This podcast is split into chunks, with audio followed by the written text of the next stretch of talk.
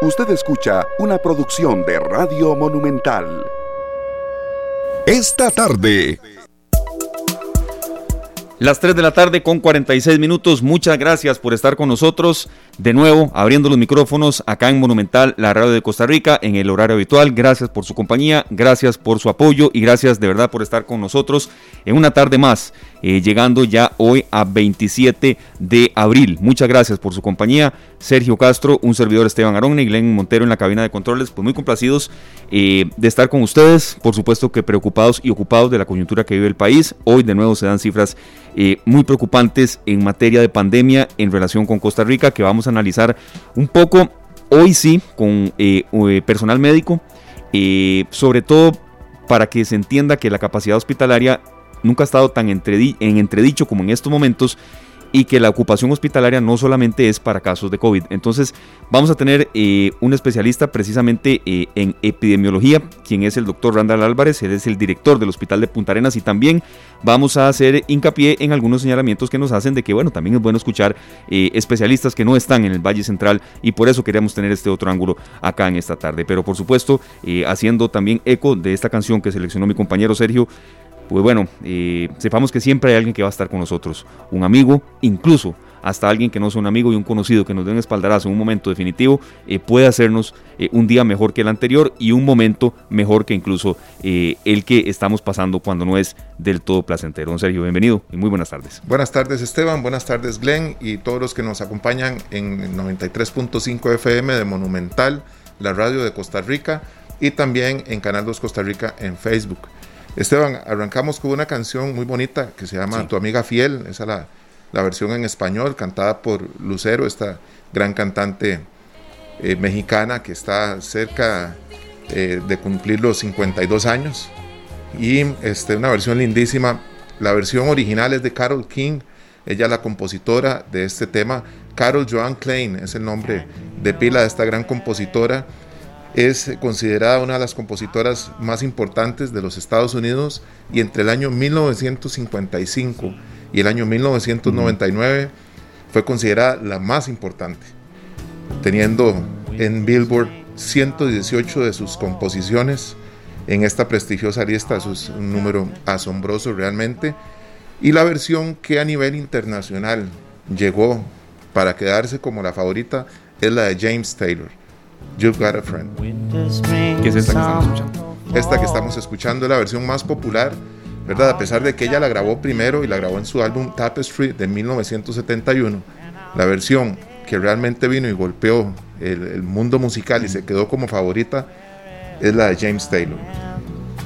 I'll come running, oh yeah, babe, to see you again en alguna ocasión en un concierto de Carol King en el famoso eh, y prestigioso, eh, esta sala de, conciertos que es como un, pedestal en, la carrera de los artistas que se presentan ahí, los que llegan ahí no es porque tienen fama, sino porque son buenos. Estamos hablando del Carnegie Hall, ahí se presentó Carol King y esta canción ella la tuvo que interpretar, creo que sintió la necesidad de cantarla a dúo con James Taylor, pero así iniciamos esta tarde, tu amiga fiel, es la canción de Lucero, y en inglés, tú tienes un amigo. Para todos los que están pasando por un momento difícil, hoy sabemos que muchos tenemos amigos internados con alguna situación complicada, muchos estamos orando y estamos pidiendo por ellos, que ellos sepan que tienen un amigo que los espera.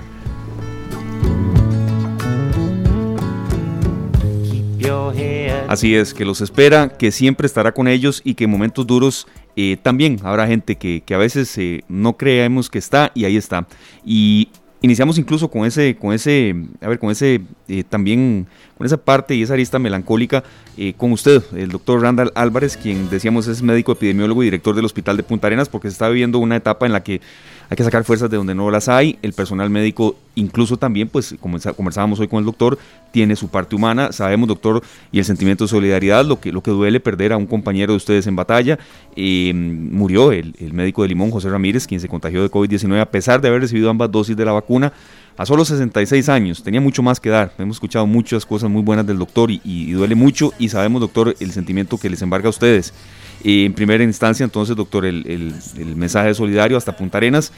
Y primero, eh, también, doctor, conocer un poco cómo está Punta Arenas, porque en ocasiones sí se nos señala que el interés a veces es muy preponderante en el Valle Central y Punta Arenas ha sufrido mucho este año. Y también eh, está lloviendo con mucha fuerza, quizás estos últimos dos tres días no, pero también es otro eh, pues ingrediente, por así decirlo, eh, que agrava las situaciones. Entonces, doctor, el mensaje de solidaridad, escuchar cómo está Punta Arenas y también tenemos una serie de consultas para usted con el propósito de que las cifras hospitalarias que están en estos momentos agobiándonos, pues bajen un poco. Bienvenido, doctor. Buenas tardes, Esteban. Buenas tardes, Sergio. Glenn, también cordial saludo y muchísimas gracias por, por ese espacio y muchas gracias también por esos eh, esas emotivas palabras. En realidad, siempre que perdemos a un compañero de la seguridad social, igual que cuando perdemos un ser humano, siempre como seres humanos, valga la redundancia, nos, nos vemos afectados y obviamente estamos muy tristes por el colega, muy tristes por el colega que, que perdimos eh, eh, a, los 66 años del Hospital Hermano Tony Facio. Y que eh, obviamente le mandamos hasta su familia un mensaje de solidaridad, resignación y obviamente todas las vibras positivas desde acá desde Punta. Claro que sí, don Randall, eh, muy emotivo su, su mensaje para todos ellos. Y sabemos que es muy difícil afrontar esto, máxime que empiezan a ponerse en tela de duda todo lo que todas las cosas que se han hablado a favor de las vacunas, pero ¿cuál es el mensaje más importante para las personas que hoy, a partir de esta noticia, tienden a desconfiar de la palabra de, los especialistas? No, eh, en definitiva no se puede desconfiar. No se puede desconfiar bajo ninguna circunstancia. Eh, se ha venido hablando de que hay diferentes factores que ayudan precisamente a prevenir la infección del, del, coronavirus. Eh, uno de ellos es el distanciamiento físico, lavado de manos, uso de mascarilla, evitar las aglomeraciones y por supuesto recientemente el tema de las vacunas. Abiertamente se ha dicho también que las vacunas ayudan a proteger a un, a un porcentaje muy grande de la población que es vacunada.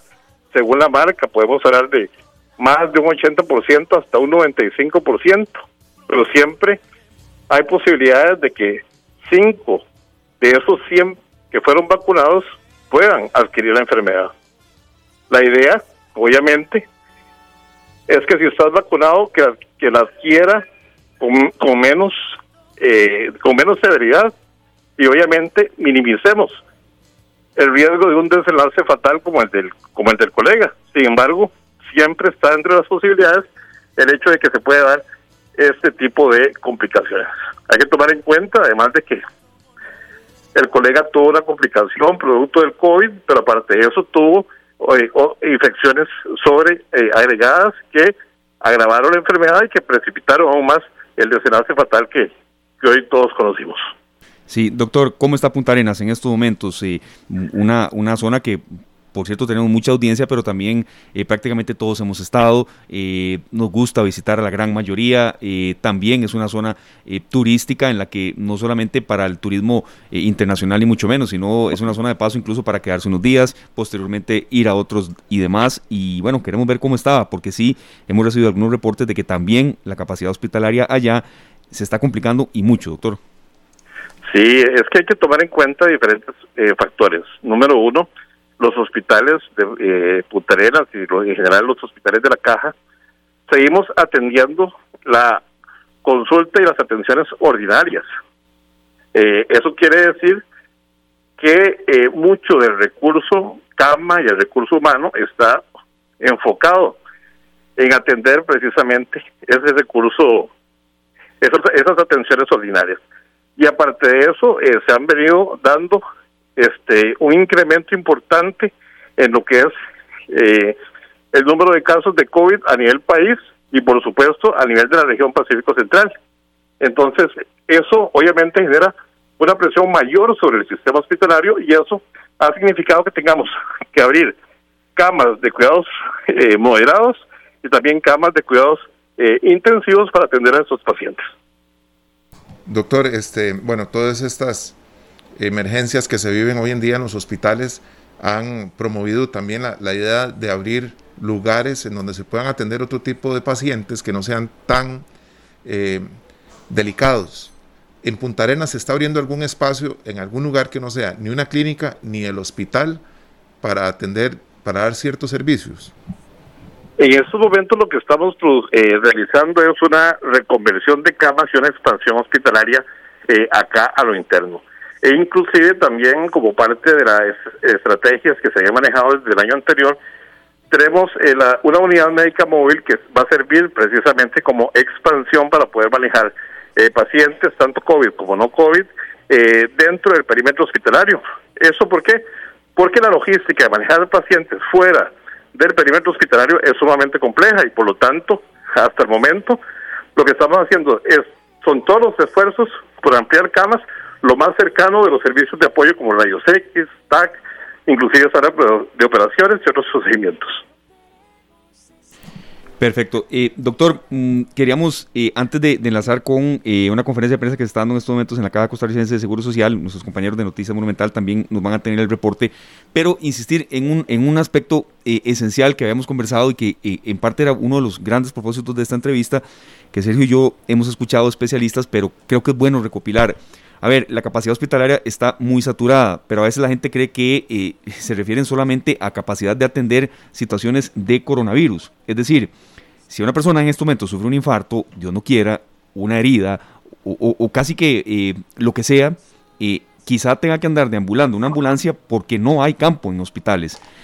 Es tan dramático quizá lo que suene, suene lo que estoy diciendo, pero es que es así y creo que la gente en eso se debe entender un poquito más para ver los números que estamos reflejando. Indudablemente, se están haciendo muchos esfuerzos para no llegar a ese escenario. Sin embargo, es posible que ese escenario lo podamos lo podamos llegar a ver como le digo, la Caja, la Caja Costarricense de Seguro Social ha desarrollado estrategias donde ha activado prácticamente todas sus redes de servicios para poder evitar esos esos escenarios. Sin embargo, todo tiene su límite, como lo han dicho las autoridades.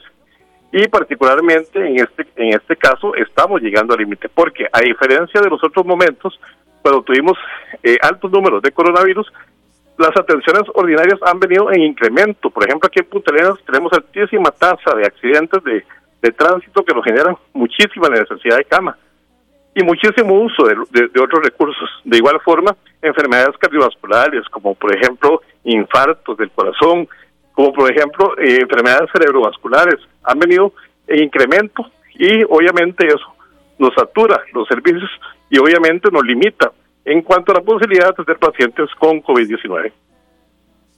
Bueno, esperemos que cada día mejore esta situación, doctor. Hay un par de preguntas que quiero hacerle con respecto a la enfermedad directamente. Eh, una de ellas es si hay algún síntoma que presenten absolutamente el 100% de los pacientes, o sea, si hay algo que sí esté presente en todos ellos, un síntoma en común. Y el otro es que tiene que ver con el tema del olfato y del paladar o del gusto. Si esta, este padecimiento de perder esos dos se da en todos los casos también. Hay que tomar en cuenta eh, algo que se ha venido diciendo en, en, diferentes oportunidades. Hay muchas personas que cursan con el virus y que son totalmente asintomáticos. Ahora bien, también tenemos un porcentaje importante de personas que son sintomáticas. Sin embargo, eh, dentro de los análisis que están hechos, no podemos decir que haya un síntoma que sea eh, común en absolutamente todos los casos.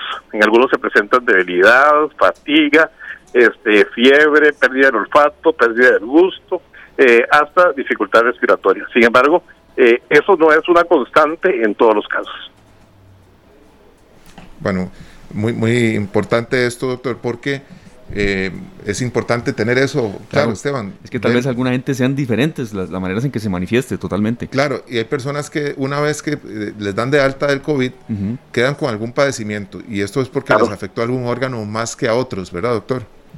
Sí, eh, eso es lo más triste, ¿verdad? Que una vez que muchas personas egresan de, de, una hospitalización o egresan de o se recuperan de la, de la enfermedad, quedan con algunas secuelas desde el punto de vista respiratorio y todavía se está investigando otras posibles secuelas que pueden eh, darse a raíz del virus como tal.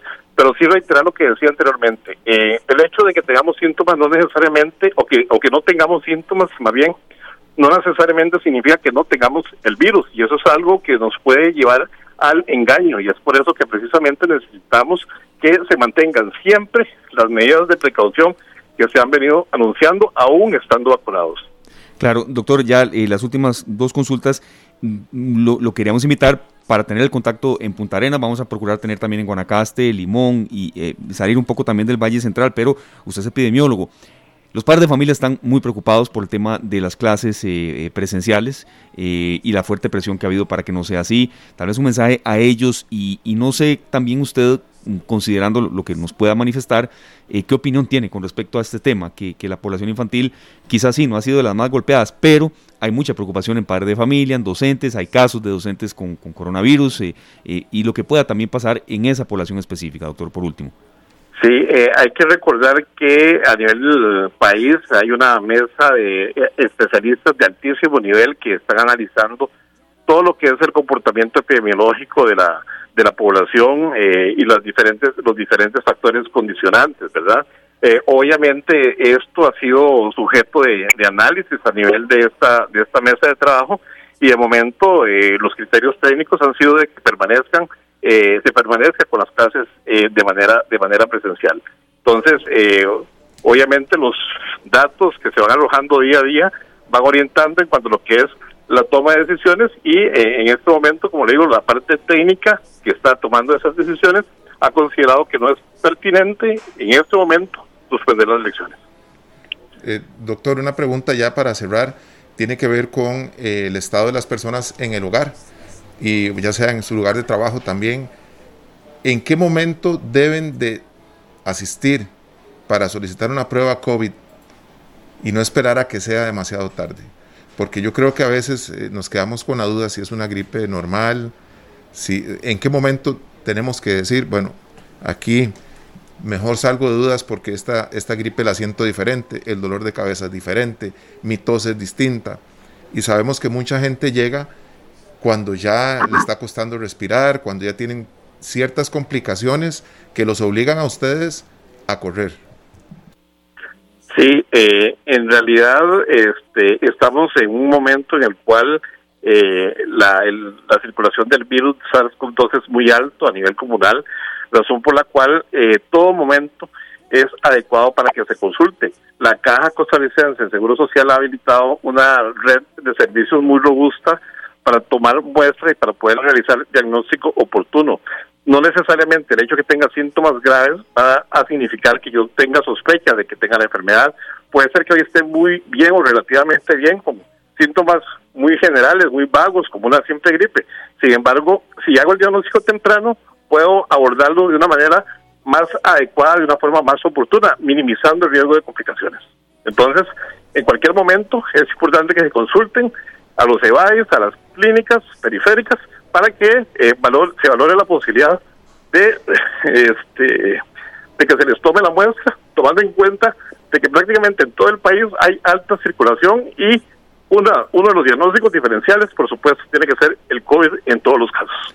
Doctor, eh, aquí una oyente nos escribe, Edith eh, Tropper, y nos dice que en los EVAIS y hospitales no están haciendo el examen de COVID si uno tiene aún el olfato y el gusto y que a la empresa donde ella trabaja les ha tocado mandar a sus colaboradores a consulta privada.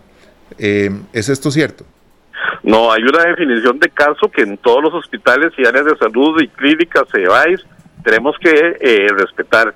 En ese caso sería eh, importante que la, estimada usuaria identifique a cuál EVAIS corresponde y haga el tratamiento ya sea ante la Contraloría de Servicios de esa unidad o bien ante la dirección de esa unidad pero esa no es la línea. Hay una lo que se conoce como una definición de caso basada en los lineamientos que a nivel eh, nacional se han emitido y nosotros tenemos que apegarnos a esos lineamientos.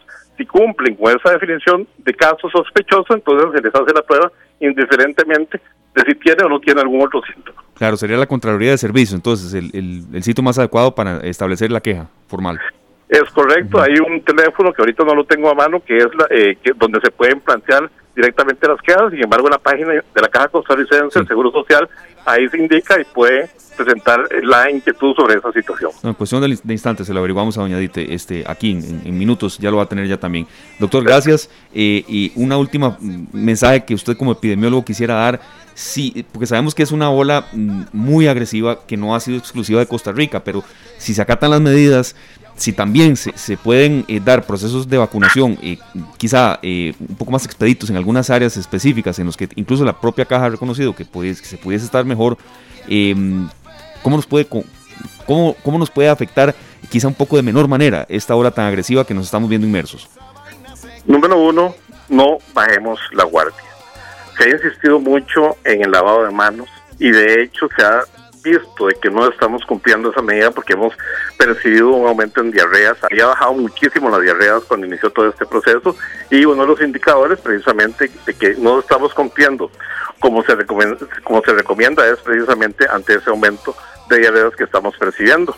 Obviamente hemos visto, hemos visto en los diferentes medios las aglomeraciones que se generan. Hay que evitar ese tipo de aglomeraciones usar la mascarilla siempre y particularmente cuando salgamos eh, del hogar y por supuesto acudir cuando corresponda al llamado de la vacunación. La vacunación no evita el 100% la enfermedad, sin embargo es una eh, las vacunas que nosotros tenemos generan una altísima inmunidad y obviamente una altísima protección para eh, minimizar el riesgo de infectarnos con esta enfermedad. Bueno, cuidarnos muchísimo, doctor. Vamos a estar nosotros siempre haciendo eco de las palabras de ustedes y de verdad que le agradecemos muchísimo su tiempo. Sabemos que ustedes pasan muy ocupados. Esteban, ¿verdad? Este, claro, valoramos muchísimo este aporte, doctor. Claro, doctor, muchas gracias. Sabemos que han estado en junta pues prácticamente todo el día de hoy y queremos escuchar también a, a, los representantes de, la Bella Perla del Pacífico que, que sabemos está viviendo un momento complicado. Muchas gracias, doctor. Estamos a las órdenes y muchísimas gracias por volver los ojos hacia esta zona y obviamente aquí eh, es importante que la población sepa que, al igual que en toda la institución, eh, seguimos haciendo muchísimos esfuerzos para poder eh, ofrecer servicios de calidad, pero necesitamos del aporte individual, necesitamos que cada uno de, ustedes como ciudadanos nos apoyen para poder atender como corresponde cada caso que se nos presenta. Si se nos llegan todos de golpe, es ahí donde vamos a perder capacidad de maniobra y estamos muy cerca de ello. Bueno, doctor, vamos a estar siempre llamando la atención de, quienes nos escuchan con todo el respeto que se merecen. Muchas gracias. Muy buenas tardes, un gusto saludarles. Gracias, igual. Muchísimas gracias. Escuchaban ustedes al doctor Randall Álvarez, médico epidemiólogo, quien también es director del Hospital Monseñor Sanabria de Punta Arenas. Y, y bueno, los datos que se han dado hoy, que ya en cuestión de instantes nuestros compañeros de Noticias Monumental van a reforzar con más eh, información y también, eh, bueno, otras noticias que se están dando a conocer en relación con pandemia también otras informaciones, eh, nos parece que son muy elocuentes, serio, en el sentido de que em, una atención en estos momentos en emergencias podría eh, complicar aún más el panorama. Y uno, uno lo que lo que entienden la gente es cuando le dicen a uno qué más vamos a quedar haciendo en casa, pero eh, este es el momento en que más debemos cuidarnos, incluso desde que eh, aquel 6 de marzo nos cambió la vida a todos en Costa Rica, ¿verdad? Sí, Esteban, nosotros necesitamos seguir por la línea de, cuidarnos, ¿verdad? Seguir con los, acatando los consejos y las recomendaciones de los médicos y las autoridades en salud que nos, nos han indicado por dónde debemos seguir.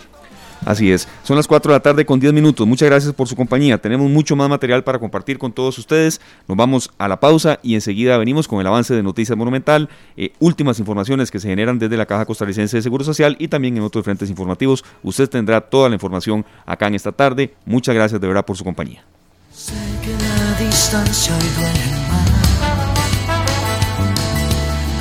momento para recomenzar. Información útil para decisiones inteligentes. Esta tarde. Las 4 de la tarde con 18 minutos. Aquí estamos escuchando a este gran cantautor español, Joaquín Sabina, que nos trae esta canción, ¿Quién me ha robado, ¿quién me ha robado el mes de abril? Un artista nacido el 12 de febrero de 1949 en Jaén, Esteban esta canción que nos robaron el mes de abril. O sea, de alguna manera. Por ahí va un poco lo que iba a decir, dos veces. La Semana Santa empieza en marzo y, termina en los primeros días de abril. Y de un pronto a otro, todo el mes cambió. Todo lo que teníamos, todo, todas las libertades que, nos dieron, por decirlo de una manera, de las que disfrutamos, de las que pudimos eh, hacer uso de poder viajar dentro del país, poder ir a pasear, visitar gente y demás no significaba en sí que la pandemia había terminado, ¿verdad? Eh, no, significaba que ya ahora sí podemos hacer cualquier cosa, significaba que podíamos, a pesar de acudir a, lugares de recreo y demás. Pero bueno, se nos desaparece el mes de abril de alguna manera, ¿verdad? Eh, como lo dice esta canción, eh, lo que empezó lindísimo y en medio de, tantas cosas bellas, ya el mes no, no termina así. No, no. Eh, mucho mensaje tienen las canciones de Joaquín Sabina, muchísimo, muchísimo contenido. Y de él me llama mucho la atención también cómo se identifica con Costa Rica. Muchas veces ha venido y, siempre algo bueno dice de nuestro país. Siempre. Él, tiene, aquí pues es una parada obligatoria prácticamente cuando hace gira por Latinoamérica. Y los últimos conciertos los ha hecho con Joan Manuel Serrat. Entonces tenía un concierto que se llama Dos pájaros de un tiro entonces eh, se, convierte en un artista que uno siempre se pregunta, ¿y cuándo regresará? Porque ya uno sabe que va a volver. Pero bueno, estos meses de abril que ya hemos perdido, no regresan. No, no regresan, pero eh, tal vez algunas cosas que nos han dado nos fortalecen como personas, ¿verdad? Que, es un poco el sentido de, Hagamos que mayo valga la pena. Exactamente, así ¿verdad? Junio, y ahí seguimos. Estas medidas, este, pues nos, nos tocan a todos, nos afectan de forma positiva o negativa a todos. Simple y sencillamente cumplamos con lo que nos toca. Cumplamos y, tendremos mejores meses de abril en años posteriores. Las 4 con 21 minutos, hora propicia para darle la bienvenida a nuestro compañero Fernando Muñoz de Noticias Monumental con un avance de noticias hoy en la hora habitual a las 7 de la noche que estará cargado de informaciones. Fernando, bienvenido y de paso felicidades por la graduación del fin de semana. Eh, graduarse en pandemia creo que tiene un mérito doble. Eh, se graduó nuestro compañero en, su licenciatura. Felicidades, Fernando. Y no es nada fácil, ¿verdad? Serio, en, pandemia, en reinvención, en clases a distancia y demás. felicidades, felicidades, Fer. Gracias, muchas gracias compañeros. El saludo para ustedes, para Glenn, para quienes a esta hora sintonizan el espacio de esta tarde en la radio de Costa Rica. Nada más les voy a contar un pequeño secreto era algo que tenía por ahí pendiente desde hace más de dos años, entonces básicamente fue concluir algo que ya, que ya estaba listo, pero bueno, sin duda alguna, ¿verdad? Son, son momentos complicados, incluso eh, a mí me ponía a reflexionar esa canción que ustedes eh, estaban sonando, ¿Quién, eh, ¿quién me ha robado el mes de abril? Dice Joaquín Sabina, un mes de abril que para nosotros los costarricenses podría y sin duda alguna será histórico, pero a raíz de dos circunstancias. Una que es muy complicada, que es la que estamos atravesando en esta emergencia sanitaria, y la otra que es la capacidad que tenemos todos de tomar decisiones ya y cambiar el rumbo del país y evitar este colapso hospitalario que prácticamente ya lo tenemos eh, de frente, ¿verdad? Y que únicamente un cambio de actitud nos va a permitir entonces eh, comenzar a desahogar un poco los centros médicos y que más personas puedan ser atendidas cuando se contagien de COVID-19 o cuando tengan alguna otra complicación médica que no necesariamente sea derivada del coronavirus, porque realmente el panorama es complicado.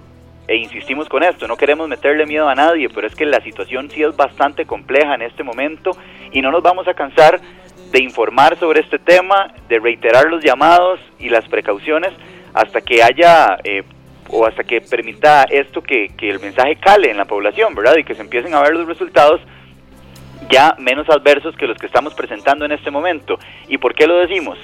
En los últimos días hemos venido registrando récords de contagios en 24 horas y hoy no es la excepción. Hoy el país ha registrado la cantidad más alta de contagios en 24 horas desde que inició la pandemia. Estamos hablando de 1927 casos positivos de COVID-19, llegando ya a 243.167 contagios acumulados.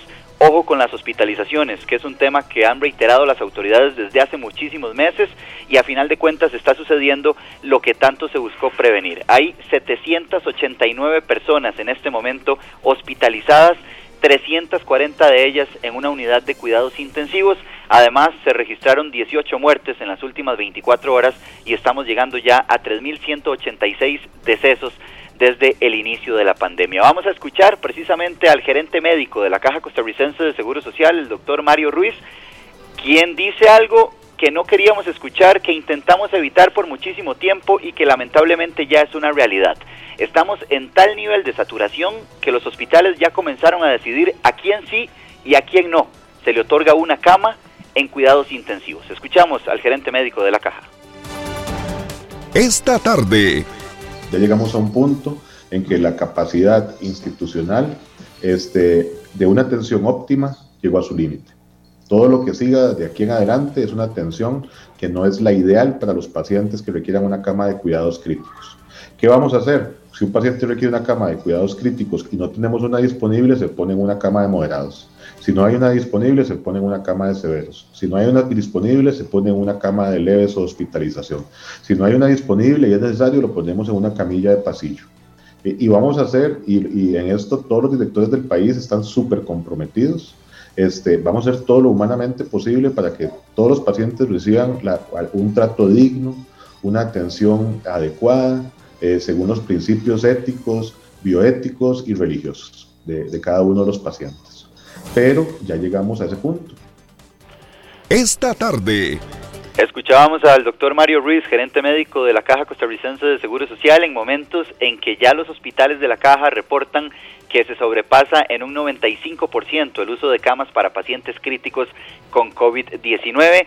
Además, ya pues eh, empiezan a competir, en este caso, con camas destinadas a otras enfermedades. Las personas que en este momento tienen COVID-19 y que eh, requieren de internamiento en una unidad de cuidados intensivos.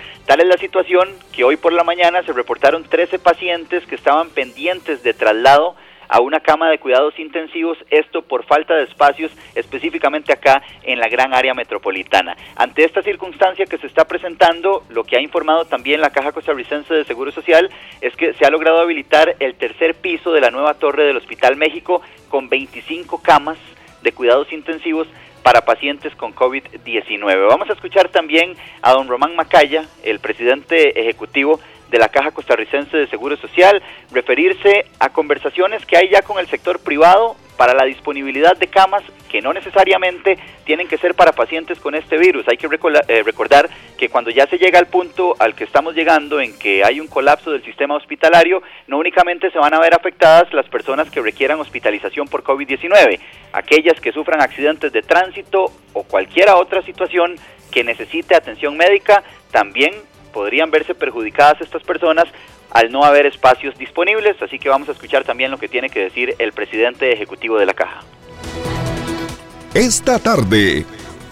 Puedo confirmar es que hay discusiones encaminadas sobre los aspectos jurídicos y legales para poder eh, aprovechar esa infraestructura de camas en el sector privado, cuál es el mejor mecanismo para eh, utilizarlas, cómo se indemniza a las eh, empresas, los, los hospitales privados por el uso de esas camas. Quisiera decir que no necesariamente es que esas camas vayan a recibir pacientes COVID, podrían estar más bien eh, recibiendo pacientes no COVID para que se libere la presión de las patologías no COVID dentro de la institución, de la caja. Pero todo esto está en discusión en este momento, no se ha tomado una decisión final. Esta tarde.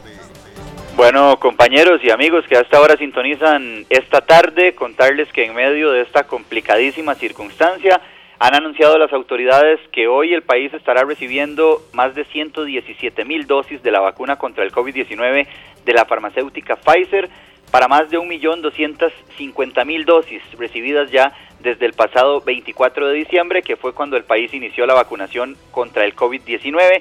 Ya con esto entonces eh, se estarían registrando por lo menos hasta hoy 818.884 dosis aplicadas de estas vacunas contra el COVID-19. También recordar que hoy comienza a regir el nuevo horario de la restricción vehicular sanitaria a partir de las 9 de la noche. Entonces, después de esa hora, no se puede circular a menos de que usted que nos escucha sea parte de las excepciones.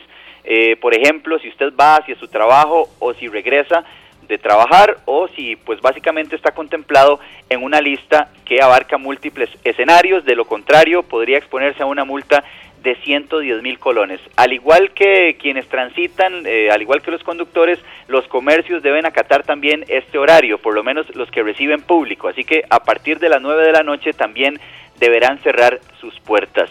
De hecho, las autoridades han anunciado un fuerte operativo hoy en horas de la noche y a partir de hoy y por los próximos días para hacer respetar este nuevo horario de la restricción vehicular sanitaria. Recordamos entonces a partir de las 9 de la noche. Estas y muchas otras informaciones hoy en horario regular a las 7 de la noche en la tercera entrega informativa de Noticias Monumental para que no se la pierdan, cargada de información bastante relevante todo lo último con respecto al estado de situación del COVID-19 en nuestro país y por supuesto muchas otras informaciones que no tienen que ver con el COVID y que también son sumamente relevantes en este momento. Perfecto, Fernando, muchas gracias. Feliz tarde. Gracias a ustedes. y a cuidarnos muchísimo. Sin duda alguna, a redoblar los esfuerzos porque en este momento somos los únicos que tenemos el control de lo que está sucediendo. O cambiamos la actitud o el país, eh, pues ya vemos lo que está sucediendo y esto pues podría aún empeorar. Así es, Fernando, una última reflexión y aprovechando que está usted y, también compartirla con Sergio. usted nos reiteraba el tema de los horarios de restricción. A veces la gente, eh, bueno, lo hemos informado una y mil veces y sigue preguntando. Eh, ojo con la velocidad también, Fernando. Eh, ya ha mencionado usted y muchos doctores el tema de los accidentes de tránsito. Bueno, la capacidad hospitalaria está más que en sobredicho. es decir, cuidemos el tema de la velocidad. Si ya estamos cerca del horario en que termina la restricción, pues eh, busquemos alguna otra opción, ¿verdad? Porque eh, agregar problemas al sistema de salud en estos momentos, y a veces hemos visto velocidades, y aquí don Germán Marín de la Policía de Tránsito, el director, nos lo ha, dicho, y, hasta parte se han hecho, por supuesto, eh, no abusemos de la velocidad. Sí, Esteban, de hecho, ese fue uno de los temas que se tocó hace unos minutos en conferencia de prensa por parte de las autoridades de la Caja Costarricense de Seguro Social, donde decía el presidente de la Caja, don Román Macaya, este es el peor momento en que alguien podría tener un accidente de tránsito. Sin duda alguna, nunca será un buen momento para tener un accidente de este tipo, pero el peor momento es ahora, ¿por qué? Por el colapso que están atravesando los hospitales y porque alguna persona que sea víctima de accidente de tránsito podría quedarse sin atención hospitalaria en medio de esta circunstancia que atraviesa el país, donde ya escuchábamos también al gerente médico de la caja, se está comenzando ya a tomar esa decisión de a quién se brinda una cama en cuidados intensivos para pacientes en estado crítico y a quién no, ¿verdad? Entonces eh, es momento de comenzar a, conducir con más precaución. De hecho, gran parte de los accidentes de tránsito se pueden prevenir y así también lo reiteran las autoridades eh, en sus eh, múltiples llamados. Así que a manejar con más precaución porque ahora más que nunca el país necesita contar con espacios disponibles en los hospitales. Por ende, cualquier situación, cualquier emergencia que podamos prevenir, más que bienvenida siempre, pero más ahora, en este momento, en la complicada situación que atraviesa Costa Rica. Bueno, sí, más que nunca.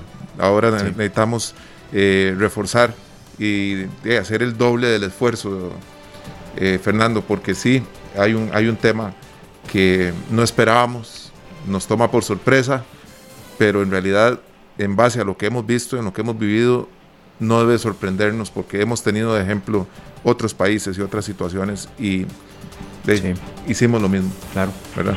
Bueno, recordemos que de hecho, eh, además de esta situación del COVID-19, eh, pues prácticamente Costa Rica vive una epidemia, ¿verdad? Con respecto a, a, muertes por accidentes de tránsito. Así que pues quizás sea un momento también para, para llamar a la reflexión y a ver si, si logramos disminuir también esta problemática que tantas víctimas mortales deja y que tanto sufrimiento le causa a miles de familias. Perfecto, Fernando. Muchísimas gracias de verdad por este avance y los esperamos a las 7 en punto después de Pelando el Ojo, tercera emisión de Noticias Monumental. Muchas gracias a Fernando Muñoz y a todos los compañeros de Noticias Monumental. Y nos vamos eh, cambiando de tema, pero también eh, siempre relacionado con eh, el desempleo y una de las aristas que ha tenido como consecuencia la pandemia, eh, la dificultad económica que estamos viviendo, también la posibilidad de reinventarnos, de encontrar trabajo en áreas en las que tal vez eh, fueron carreras que estudiamos, pero de pronto no las estábamos ejerciendo y de pronto se surge una oportunidad que siempre acá en esta tarde nosotros queremos darlas a conocer cuando hay y por supuesto sabemos que tienen mucha cabida. Así es que nos vamos con una sección que precisamente la gente necesita y agradece mucho en busca de empleo. En esta tarde le contamos y orientamos con buenas opciones. Esta tarde las 4.33 le agradecemos mucho a Carla Solano, coordinadora de vida estudiantil de la Universidad Senfotec, para que nos brinde detalles de la Feria de Empleo Virtual de este centro de estudios eh, Exposenfo, que va a ofrecer más de 100 plazas vacantes en el área de tecnología, un poco de qué se trata, cuáles son los perfiles ocupacionales y también la modalidad de la feria. Este, Carla, bienvenida esta tarde, muchísimas gracias por su compañía. muy buenas tardes. Primero, eh, voy a agradecerles a ustedes por, por el espacio y pues saludar también a, toda la audiencia.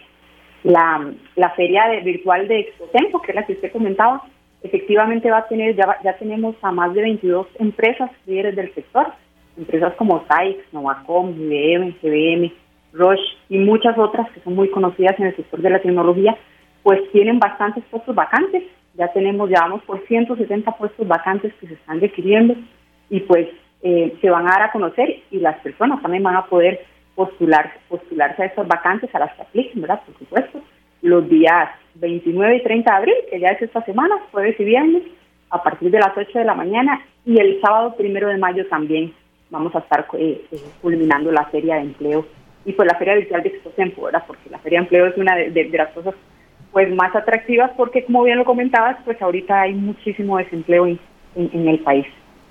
Claro que sí, 129 plazas y están para pues ser adquiridas por mucha gente que necesita empleo actualmente a partir de este jueves 29, viernes 30 y finaliza el sábado primero de mayo. Así es, ¿verdad? 17 Correcto, empresas. ya más bien ya vamos por 170 vacantes. La semana anterior íbamos por 129, pero eh, conforme pasan los días y todavía como estamos a, un par de días de la feria, pues se han unido cada, bueno, se han venido uniendo más bien cada vez más empresas, entonces por eso ya ha aumentado de 129 a 170, vamos en este momento ya de, puestos vacantes, pues que están esperando a, a muchos de los costarricenses, ¿verdad? Claro, y Carla, también queremos conocer un poco la modalidad de la feria. Eh, esto también de la pandemia y, la nueva eh, manera de, buscar trabajo nos obliga a ser más virtuales, a utilizar plataformas. Eh, ya las ferias en, su gran mayoría no son como aquellas de antes, de enormes filas y demás. ¿Cómo es esta, la Desenfotec que ustedes están organizando? Sí, claro, bueno, la, la ventaja del área de tecnología es que desde tiempo más atrás de la pandemia, pues ya viene muy virtualizado, ¿verdad? Y muy globalizado. Esa es una de, las maravillas que tiene la tecnología y que ahora con la pandemia lo que se ha hecho es acelerarse y ver más visible la gran oportunidad y pues los beneficios que en este caso trae la virtualidad. Entonces, como usted decía, nosotros también antes teníamos este, ferias presenciales, pero ahora nada más tienen que ingresar al sitio web de www.exposenfo.com y pues ahí ya van a ver en la sección superior la opción de bolsa de empleo para público general. Entonces es simplemente nada más entrar al sitio web exposenfo.com, como les, decía, como les decía, a partir de este jueves a las, a las 8 de la mañana ya está habilitado y abierto el sitio para que las personas pues puedan ya ver todas las empresas y puedan empezar a ver ya toda la descripción de cada, de cada uno de los puestos que ofrece cada una de estas empresas, ¿verdad? Muy eh, este, importante también que la gente que tiene la, la facilidad de tener dos o tres idiomas, por supuesto que tienen muchísimo futuro en esta, estas oportunidades, Carla. Claro, incrementan muchísimo las posibilidades. Antes era solamente el inglés, ¿verdad? Ahora pues el portugués, el, el, francés, el alemán, mientras, como usted decía, mientras más idiomas pues tienen una, una mayor probabilidad pues de, de ser contratados, ¿verdad? Sí es importante que, que tomen en cuenta, ¿verdad? porque el, primer proceso es la postulación, ¿verdad? Que la gente revise con calma las vacantes, vea toda la descripción y si aplica, pues aplique para que aumenten la, mayor cantidad de probabilidades de que lo tomen en, cuenta. Pero es importante acá, tal vez, eh, mencionar, que es muy relevante, eh, el hecho de que las entrevistas también, por supuesto, son de manera virtual, ¿verdad?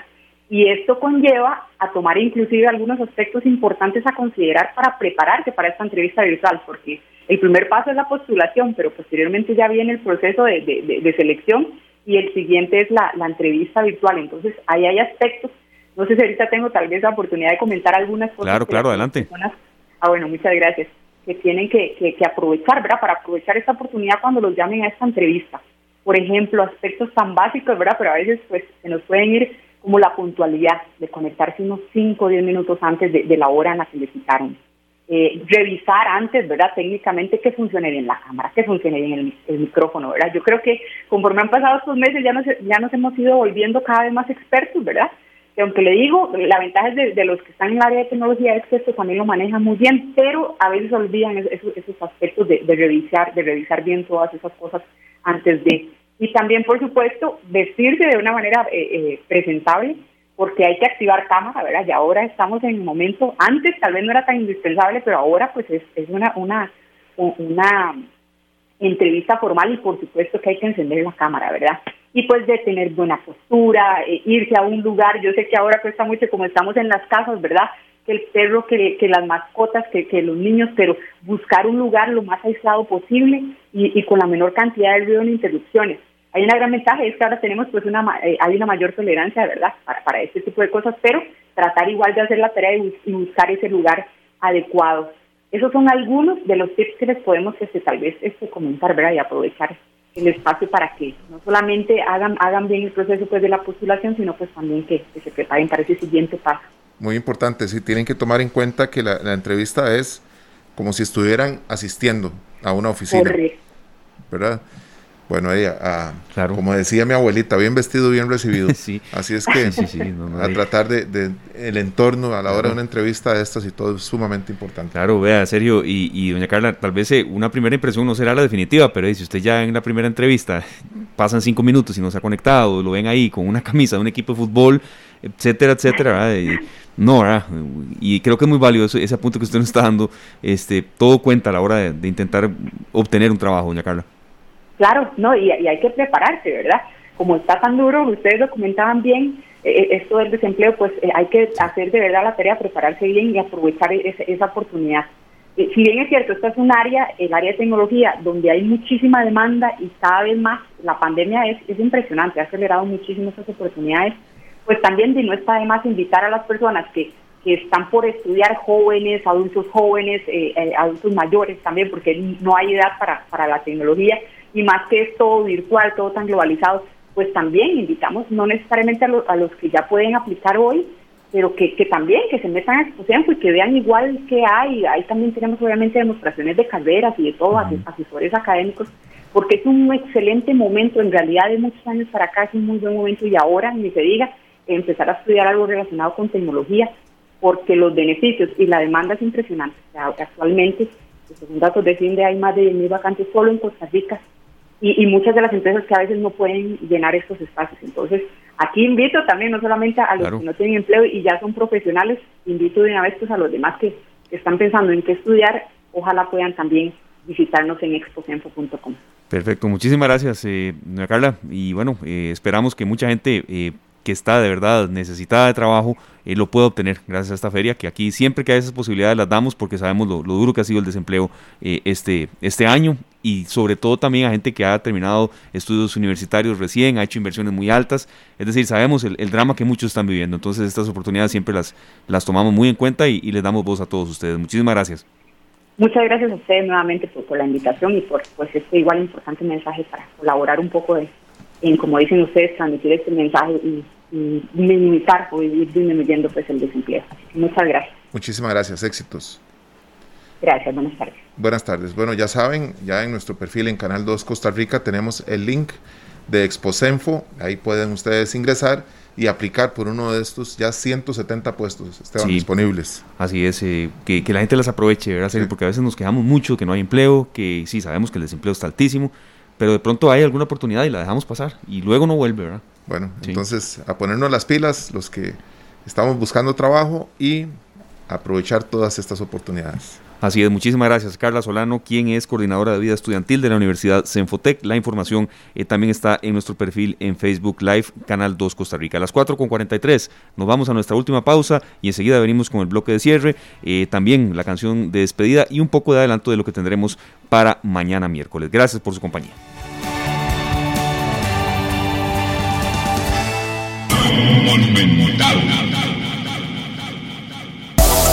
Examinamos con detalle el acontecer diario.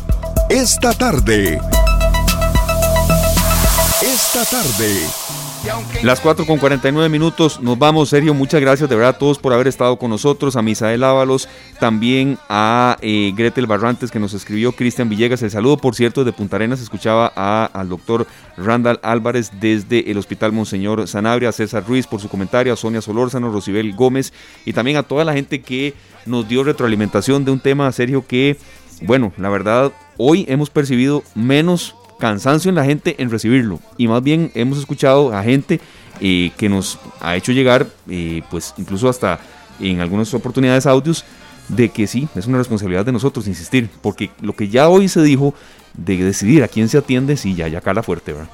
Esteban, ya con, vamos a ver, 340 personas en, en, la en las unidades de UCI, ¿verdad? Unidades de, cuidados intensivos, ya eso pues realmente nos tiene que preocupar, nos tiene que alarmar. 789 personas hospitalizadas al día de hoy, 18 fallecimientos en las últimas 24 horas, eh, pues nos tiene que hacer un, llamado de atención, ¿verdad? Realmente si no hemos, no hemos puesto atención a las noticias porque hemos considerado que es lo mismo, es lo mismo. Mentira, no es lo mismo. No, son ángulos distintos. Esta información, no, no, y esta información de hoy es distinta a la de hace un Exacto, año. Muy distinta. ¿Verdad? Máxime que ya veníamos nosotros recuperando un montón de terreno en temas laborales, en temas de turismo, en temas de, recuperación de plazas de, de, trabajo, restaurantes, bares, tantos lugares que se reabrieron. Sí pero no, no, no, no, los estamos cuidando. No, no, pero eso que usted dice es muy cierto, no es lo mismo. Y aquí en esta tarde hemos hecho, en Monumental también hemos hecho un esfuerzo de tener cada día un especialista en un área distinta. Ayer fue con nutrición, que estar bien nutrido puede ser también una diferencia entre permanecer menos días en un centro hospitalario eh, hoy con un cuerpo médico que tiene que estar presente también. Y ahí iremos, de verdad, intentando dar enfoques distintos. Sabemos cuando la gente nos pide otros temas, también tratamos de, complacerlos. Y bueno, pero no podemos dejar de lado la responsabilidad que tenemos como comunicadores. Nosotros nos vamos serio. Mañana tendremos un programa muy, muy especial.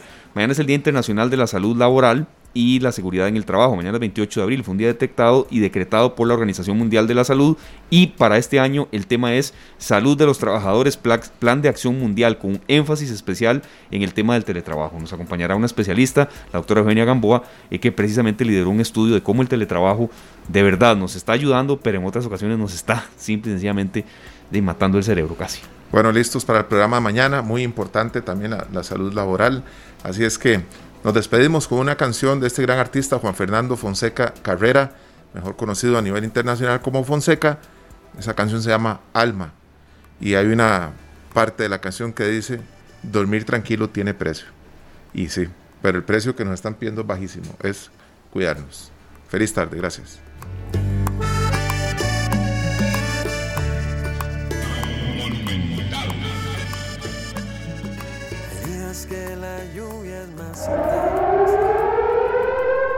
Este programa fue una producción de Radio Monumental.